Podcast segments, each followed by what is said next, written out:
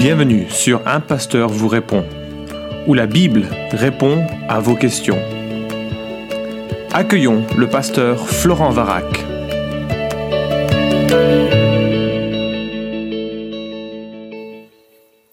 La question est posée, quelle place devrait prendre l'eschatologie dans notre vie quotidienne? J'ai dans mon entourage des chrétiens qui ne sont fixés que sur les signes, l'actualité, l'interprétation des prophéties de la Bible. Moi-même ayant été plongé dedans pendant de nombreux mois, j'ai pris du recul car je constatais que cela m'éloignait de Dieu et de l'amour que j'avais pour les autres. Et j'ai un peu de mal aujourd'hui à trouver un équilibre dans mon intérêt pour des textes de l'Apocalypse et l'actualité de la fin des temps par exemple. Merci. Ouais, super question. Euh, effectivement, c'est une euh, question, la, question de la fin des temps, euh, une question qui est très importante. Et en fait, je partage et j'ai partagé cet intérêt pour la doctrine de la fin des temps, une doctrine que l'on appelle l'eschatologie. Je trouve que c'est un sujet magnifique, glorieux, qui est source d'espérance, qui montre aussi combien Dieu est le maître de l'histoire, parce que il connaît déjà tous les éléments de la suite de notre histoire et il en a donné euh, quelques euh, repères pour euh, nous affirmer qu'un jour, la souffrance de ce temps présent, la, tragédie de la violence des hommes prendra fin, il reviendra mettre un terme à, tout cela. Donc je trouve vraiment que c'est un sujet magnifique et qu'il ne faut pas négliger. Mais je comprends aussi ce que tu exprimes parce que j'ai connu au début de ma vie chrétienne cet engouement pour ces questions. C'était le, euh, on, s'intéressait beaucoup plus, je crois d'ailleurs, à, l'eschatologie dans il y a une vingtaine ou une trentaine d'années que cela n'est le cas maintenant. Euh, c'est d'ailleurs peut-être un peu dommage, mais c'est peut-être aussi utile parce qu'il y a eu un certain nombre d'excès qui ont conduit au, même trouble que tu as pu ressentir, que moi-même j'ai ressenti. je me souviens d'ailleurs, bon, c'était, j'avais peut-être un peu dépassé cette, euh, cette perspective, mais je me souviens d'ailleurs d'un frère qui m'avait envoyé la prédication d'un d'un collègue très respecté d'ailleurs aux, États-Unis dans notre union d'église. Et c'est une prédication qu'il avait donnée à la veille de la première guerre, du Golfe. Et je me souviens, mon épouse et moi, on écoutait cette cassette parce que c'est à l'époque euh, ce que l'on avait. On était sur euh, sur un divan et un de nos enfants, je sais plus à quelle année, que, si on avait un, deux ou trois enfants à ce moment-là, mais on était convaincus que nous arrivions vraiment dans les dernières semaines, les derniers mois de la euh, de l'histoire et donc de, de, notre vie. Et c'est intéressant ce que ça suscite psychologiquement. Et, euh, et en même temps, euh, quelques décennies plus tard, je me rends compte, c'était pas du tout juste ce qui a été ce qui a été évoqué. Alors, oui, ce sujet est important et oui, il faut le connaître comme tous les sujets de la Bible, mais non, il ne faut pas le connaître en sorte qu'il prenne une place exagérée ou euh, qu'il soit déformé de son objectif ou qu'il soit détourné de son objectif et de son euh, intention. Alors il faut bien noter qu'il y a eu et qu'il y aura encore des milliers de prédictions sur la fin des temps. Et cela ne vient pas seulement du monde des chrétiens. Euh, je me souviens encore de Paco Rabanne. Alors c'était pas, je me souviens plus si c'était la fin du monde ou la fin de la ville de Paris, mais il prédisait un astéroïde sur la ville de Paris pour l'an 2000. Nostradamus euh, est connu pour avoir euh, évoqué un certain nombre de scénarios de la fin des temps. Plus récemment, il y a eu le calendrier Maya qui prédisait soi-disant, parce qu'en fait, c'est avéré que même cette interprétation-là était fausse, euh, prédisait soi-disant la fin du monde pour 2012. Euh, Il faut savoir que les musulmans ont également une eschatologie et euh, une certaine branche de, de l'islam prêche la venue du Mahdi, un dernier guide musulman qui reviendra dans un contexte de guerre effroyable sur toute la terre et qu'il apparaîtra euh, avant le retour de Christ, Christ devenu musulman à ce moment-là, euh, selon la doctrine euh, islamique hein, bien sûr.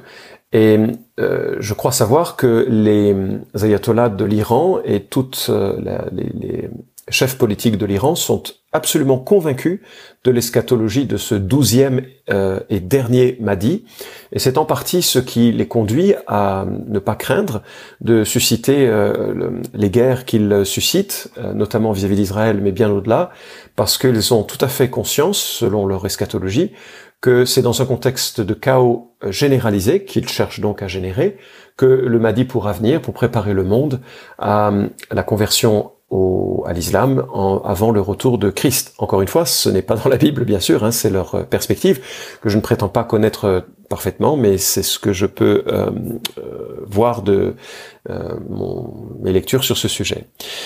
Parfois, ce sont des gens qui se réclament du christianisme, qui annoncent la fin du monde. Euh, un moine du XIIe siècle, je cite là juste un exemple, hein, Joachim de Floret, euh, a imaginé le jugement dernier et l'avènement du paradis pour 1260. Certaines sectes anabaptistes ont annoncé le retour du Christ avec une date précise.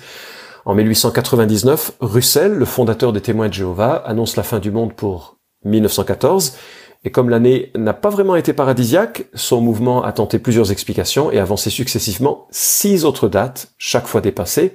Donc ils ont arrêté maintenant de donner des dates sur le retour de Christ, mais euh, ça te donne une idée de l'ampleur de, de, euh, de, de, toutes ces idées, euh, de tous ces faux prophètes qui ont mis en avant des dates sur la fin des temps. Plus récemment encore, le pasteur Harold Camping, un évangélique, a prédit le retour du Christ pour mai 2011 euh, avec l'enlèvement des, des, chrétiens de la terre. Il a suscité beaucoup d'émoi autour de lui, beaucoup d'émotions. Il a pu recueillir 5 millions de dollars pour faire des euh, qu'il a utilisé à, à, développer cette euh, campagne de censée éveiller l'intérêt des gens pour le Christ et la, fin du monde, les invitant à se repentir. Euh, c'est assez terrible hein, parce que des, centaines de volontaires ont, ont, diffusé son avertissement, certains ont quitté leur job, se sont euh, joints à lui, et euh, une fois la date dépassée, il a dit qu'il s'était trompé de quelques mois et que son retour aurait lieu finalement le 21 octobre 2011 et non pas le mois de mai 2011. Alors, une arme intelligente a su tirer profit de la crédulité des foules. Je te le cite comme illustration, je trouve que c'est mignon tout plein. Euh, un homme qui se disait athée de conviction a proposé de nourrir les animaux domestiques laissés tout seuls, si l'enlèvement avait lieu, pour la modique somme de 100 dollars. Et donc il a fait passer des publicités dans, différentes villes en disant écoutez moi je suis un athée donc euh, si l'enlèvement a lieu je, resterai sur terre. Et euh, mais je m'occuperai de vos animaux domestiques. Envoyez-moi je vous promets envoyez-moi 100 dollars. Et, euh, donc il est devenu bah, je sais pas s'il est devenu très riche mais il a il a pris le profit il a tiré profit de cette crédulité malsaine sur la fin des temps plus récemment, Inierski en France a suscité un certain engouement en annonçant que Jésus reviendrait en septembre 2015 au travers de plusieurs livres. Il faut savoir que ces livres avaient pas mal de plagiat euh, des affirmations euh, que l'on tire des, témoins de Jéhovah. Et bien entendu, euh, septembre 2015, Jésus n'est pas revenu. Et donc, on est on est confronté à ce, genre de phénomène où il y a plein de personnes qui se disent prophètes, qui se qui disent avoir reçu des révélations, supplémentaires à celles de la Bible ou qui disent avoir compris le code biblique euh, euh, que l'on qui aurait euh, intégré dans, dans le texte de façon cachée. Et je voudrais vraiment dire, tous ceux qui annoncent une date sont des faux prophètes. Je le dis pour que tu le saches par rapport à, euh, aux futures annonces qui viennent, ne, ne manqueront pas de venir. C'est une constance, constante de, de l'histoire. Il va y avoir des hommes et des femmes qui annonceront le retour du Christ ou qui diront que le Christ est revenu à un certain endroit. Jésus lui-même l'a prédit. Alors comment développer une perspective saine et juste sur le retour du Christ? Bien, je crois qu'il faut premièrement concentrer son attention sur une personne plus qu'une chronologie. Jésus nous dit qu'il va nous préparer une place afin que nous soyons avec lui, hein, Jean chapitre 14. L'intention euh, de son retour, c'est que nous soyons avec lui. Notre attention doit donc être concentrée sur sa personne, pas sur une chronologie. D'ailleurs, alors que Jésus s'apprêtait à rejoindre le Père, les disciples lui ont demandé, Seigneur, est-ce en ce temps que tu rétabliras le royaume pour Israël? Acte chapitre 1, verset 6. Il voulait connaître par avance ce temps. Je quelle que soit l'interprétation hein, que tu peux faire du royaume d'Israël, la réponse de Jésus réoriente les disciples et donc nous réoriente de manière explicite. Ce n'est pas à vous de connaître les temps ou les moments que le Père a fixés de sa propre autorité. Tu as noté ça? Ce n'est pas à vous de connaître les temps ou les moments que le Père a fixés de sa propre autorité. Ce n'est pas vraiment notre souci de nous intéresser de la chronologie. Il enchaîne, Jésus, c'est un acte 1.8, mais vous recevrez une puissance, celle du Saint-Esprit survenant sur vous, et vous serez mes témoins. Voilà l'orientation que doit mm, donner cette euh, affirmation sur le retour du Christ. La chronologie importe peu, ce qui importe, c'est le retrouver lui, ça, ça doit nourrir notre amour pour lui, et deuxièmement, le servir lui en attendant son retour. Deuxièmement, il faut admettre, et il faut se l'admettre, que nul ne connaît le jour et l'heure. Matthieu 24, 44, c'est pourquoi vous aussi tenez-vous prêts, car le Fils de l'homme viendra à l'heure où vous n'y penserez pas. 2 Pierre 3, 10, le jour du Seigneur viendra comme un voleur dans la nuit, ce jour-là, le ciel disparaîtra avec fracas, les éléments embrasés se désagrégeront et la terre, avec les œuvres qu'elle contient, sera brûlée. Le jour du Seigneur viendra comme un voleur. Alors je sais que certains font une distinction très euh, étanche entre le jour du Seigneur et le retour un peu euh, discret du, Christ. Je ne veux pas rentrer dans cette question parce qu'elle n'est pas du tout celle du podcast et puis elle nous mènerait sur d'autres des terrains secondaires. Mais euh, la manière dont la Bible parle, à la fois euh, si tu cherches à distinguer les choses comme si tu cherches à les unir, la manière dont la Bible parle du retour du Christ, c'est quelque chose qui est imprévisible fondamentalement. C'est d'ailleurs ce qui peut nous préserver, euh, qui, peut préserver la doctrine de l'imminence. C'est-à-dire que Jésus revient sans qu'on puisse dire en amont euh, de, le, temps de son retour. Euh, tous ceux qui annoncent une date, un schéma, sont des faux prophètes. Il faut vraiment que tu gardes cela à l'esprit. Troisièmement, il faut se contenter de signes généraux. C'est vrai qu'il y a des signes, et c'est vrai que Jésus en évoque, ils sont pas toujours faciles à comprendre, hein, euh, Matthieu chapitre 24 par exemple, et, puis euh, plein d'autres. Certains mettent en jeu Jérusalem, certains mettent en jeu le retour des Juifs sur leur terre sainte, certains euh, mettent en jeu, enfin on va voir un peu certains de ces signes dans un instant, mais toujours est-il, ces signes-là sont généraux, et ils peuvent commencer à surgir, puis se rétracter, puis euh, avancer, puis euh, euh, patienter. Tout le monde était tellement convaincu que Jésus reviendrait très vite lorsque les Juifs sont revenus sur leur terre en 1947. Et puis ensuite, tout le monde s'est dit, ah non, mais c'est la guerre des six jours, 1967, c'est le moment du décompte qu'il faut compter une génération, parce que c'est les signes. Et puis 2007, on pensait qu'une génération, c'était 40 ans après 2000, 1967. C'est pas été le cas, on a cherché d'autres explications. Tout ça, c'est faux.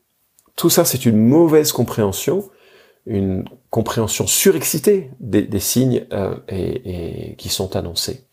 Et ce sont des signes qui sont généraux.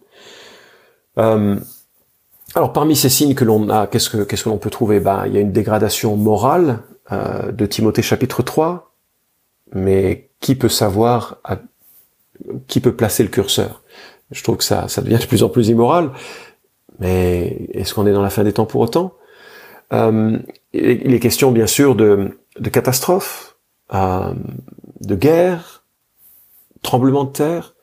Dès qu'il y en a un, tout le monde se dit ah bah ça y est, c'est la fin des temps, mais c'est des signes généraux qui ont toujours eu lieu. Et ils ne, ils ne s'accroissent pas, contrairement à ce que nous disent les, les, les, les prophètes, les faux prophètes qui, qui en parlent c'est assez stable le nombre de, euh, de tremblements de terre. Alors bien sûr, tout le monde sait qu'il y aura un grand tremblement de terre en Californie, tout le monde sait qu'il y aura des tremblements de terre dans certaines régions sismiques. Est-ce que c'est au déclenchement de ces événements qu'il faudra se poser la question? Je ne crois pas, pas forcément. Il y aura tout au long de l'histoire humaine ce genre de, de situation.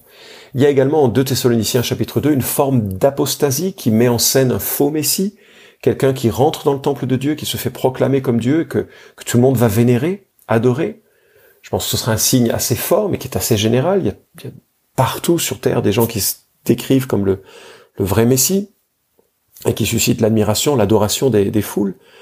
Pas encore de façon généralisée. Est-ce que ce sera cette généralisation qui va nous euh, montrer cette euh, proximité du retour du Christ? Donc il faut se contenter des signes généraux, et ces signes généraux doivent nous maintenir en éveil. Et ce qui m'amène à mon quatrième point, il faut s'attendre au retour de Christ aujourd'hui. C'est aujourd'hui qu'il revient. Quand Jésus dit je reviens bientôt, voici qui, je, reviens bientôt. Le terme bientôt peut avoir deux connotations. Il peut avoir la connotation de euh, bientôt très prochainement ou bientôt très rapidement, c'est-à-dire que les choses s'enchaîneront très vite lorsque les événements se mettront en place. Et peut-être que c'est ça qu'il faut comprendre.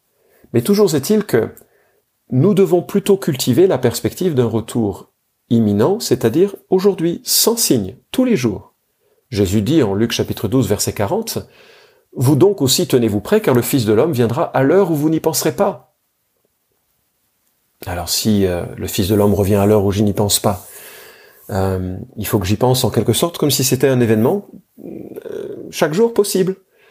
Et les apôtres en tirent une, implication morale. Romains 13, 11 nous dit cela est d'autant plus important hein, que vous savez quel temps nous vivons. C'est l'heure de vous réveiller enfin du sommeil, car maintenant le salut est plus près de nous qu'au moment où nous avons cru.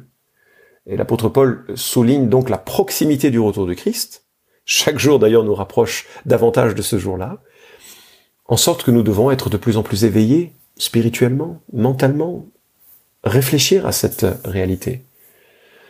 Et bien sûr, les, tu, tu posais la question des, des, implications. Ben, quand je vois certaines situations de souffrance, de déficit, de, de manque dans, dans, la vie, que ce soit euh, dans ma vie, et j'oserais pas me plaindre, parce que tellement c'est minime, mais dans la vie de, de, de frères qui, qui, vivent par des maladies absolument terribles ou par des frères qui sont euh, torturés pour leur foi, l'espérance du retour du Christ, c'est extraordinaire. C'est ça qu'il faut cultiver, c'est qu'un jour, la violence du monde cessera, la souffrance du monde cessera. Et nous sommes dans cette tension, il faut cultiver cette tension. Euh, George Eldon Ladd a écrit dans, dans un livre The Blessed Hope euh, euh, qu'il y a dans l'enseignement de notre Seigneur deux emphases, l'attente et la perspective. Il souhaitait laisser chaque génération de son peuple dans une position où il pourrait sentir que leur génération serait la dernière, sans pourtant être capable de définir des dates. La réaction que cela produit est vue chez l'apôtre Paul. Paul vécut sa vie entière avec l'attitude d'attente face au retour du Christ. Il parlait comme si sa génération serait témoin euh, de la fin, et pourtant nulle part il n'affirme que la fin n'arrivera pendant la durée de sa vie. Paul a vécu comme si Christ devait revenir pendant sa génération, mais il travaillait et planifiait sa vie comme si le monde allait continuer pendant longtemps. Et je crois qu'il faut vivre avec cette euh, tension. Alors concrètement, ben, je cultive mon amour pour Christ, je prends du temps à méditer l'écriture et à prier pour le connaître mieux, parce que quand je le rencontrerai, je veux déjà l'aimer un peu. Je suis conscient que mon amour est très petit, qu'il a besoin de se muscler de davantage d'obéissance, qu'il est qu'il a besoin de grandir. J'ai très peu euh, accumulé, si je peux dire, dans mon chemin avec Christ. Mais je veux me préparer à cette rencontre. Je voudrais être dans la joie et non dans la honte, comme le dit 1 euh, Jean chapitre 3. Je veux donc reconnaître très vite mes péchés et mes manquements dès que le Saint-Esprit met le doigt dessus. Je veux renouveler mon attention, mon amour pour Christ. Je veux, ouais, je veux développer cela. Et puis, de ma perspective eschatologique, de l'école de pensée théologique dont je fais partie, je crois que Dieu a encore un plan pour Israël. Et ce que je remarque, c'est que plutôt que de focaliser mon attention sur les événements qui ont lieu en Israël, je vais focaliser mon attention pour la prière en vue du salut des Juifs. Je vais contribuer financièrement aux missions qui travaillent euh, euh, avec ce, ce peuple élu. Je vais prier plutôt que de me réjouir d'événements sordides qui concernent Israël je vais prier, euh, d'ailleurs autant euh, je vais prier pour eux que je vais prier pour le peuple euh, arabe qui les entoure, prier pour que le salut de Christ puisse les toucher. Et je vais également, plutôt que de me réjouir de façon malsaine des catastrophes naturelles ou de la déchéance morale que je vois autour, je vais prier pour ces situations. Je vais donner financièrement aux missions qui sont susceptibles d'apporter de l'aide aux populations qui sont en détresse. Je veux que l'amour de Christ prévale. Alors, euh, je lis euh, deux textes de l'Écriture qui peut-être nous donnent un peu cette perspective. Un Thessalonicien, sur le retour de Christ, en tout cas, un Thessalonicien chapitre 5 nous dit, voici, au verset 15, voici en effet ce que nous vous déclarons d'après une parole du Seigneur. Nous les vivants restés pour l'avènement du Seigneur, nous ne devancerons pas ceux qui se sont endormis. Car le Seigneur lui-même a un signal donné à la voix d'un archange, au son de la trompette de Dieu, descendra du ciel, les morts en Christ ressusciteront en premier lieu, ensuite nous les vivants qui serons restés nous serons enlevés ensemble avec eux dans les nuées à la rencontre du Seigneur dans les airs. Et ainsi nous serons toujours avec le Seigneur. Consolez-vous les uns les autres par ces paroles. Et tu vois, ce texte nous parle à la fois de cette imminence. Hein. Euh, à un moment donné, à la voix d'un archange, au son de la trompette, Christ reviendra. Et nous serons alors toujours avec lui. Et cela doit générer une consolation. C'est pour cela que ces textes nous sont donnés. Et 1 Corinthiens 15, euh, l'apôtre Paul écrit à l'Église, je vous dis un mystère, nous ne mourrons pas tous, mais nous serons transformés en un instant, en un clin d'œil au son de la trompette, de la dernière trompette. La trompette sonnera, alors les morts ressusciteront incorruptibles et nous, nous serons transformés. Tu réalises ça? C'est extraordinaire. En un instant, en un clin d'œil, c'est-à-dire, on pourra absolument pas anticiper ce moment. Il y a quelque chose de très très soudain qui va euh, qui va avoir lieu et nous serons transformés. Ça aura lieu à la dernière trompette. Je ne sais pas quand est-ce que cette trompette euh, sera. Ça serait la question d'un autre podcast. Mais c'est pour ça qu'on devrait interdire euh, l'utilisation des trompettes dans les églises parce que ça fait toujours peur. Je plaisante, bien entendu. Hein. Mais c'est une euh, tout ceci pour nous rappeler combien il y a quelque chose dans le ciel qui établira ce programme. Et il me semble que ce n'est pas à nous. Enfin, il me semble, je suis absolument convaincu que c'est pas à nous d'avoir un schéma trop développé, parce que tous les schémas très développés qui ont eu lieu dans l'histoire de l'Église ont tous été faux. Il faut prendre ce recul que tu euh, soulignes et rester sur cette conviction double, c'est que euh, oui, Jésus-Christ va revenir corporellement, personnellement, et qu'il nous amènera avec lui. Et deuxièmement, Effectivement, il y aura des signes, mais ils sont trop généraux pour faire des, plans précis, et que nous devons donc être prêts et mener notre vie simplement comme si Jésus revenait aujourd'hui, et, euh, et euh, éviter de nourrir de l'amertume envers les uns et les autres, parce qu'un jour nous serons soudainement placés devant Christ sans la possibilité de manifester euh, notre amour. il faut vivre notre vie au jour le jour dans cette perspective de ne pas avoir des casseroles lorsque nous serons avec lui, parce que ce serait, ce serait franchement dommage. J'espère que ça répond à, à ta question. Merci d'avoir écouté cet épisode d'un pasteur vous répond.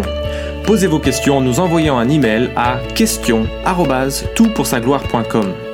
Retrouvez cet épisode et tous les précédents sur notre site toutpoursagloire.com.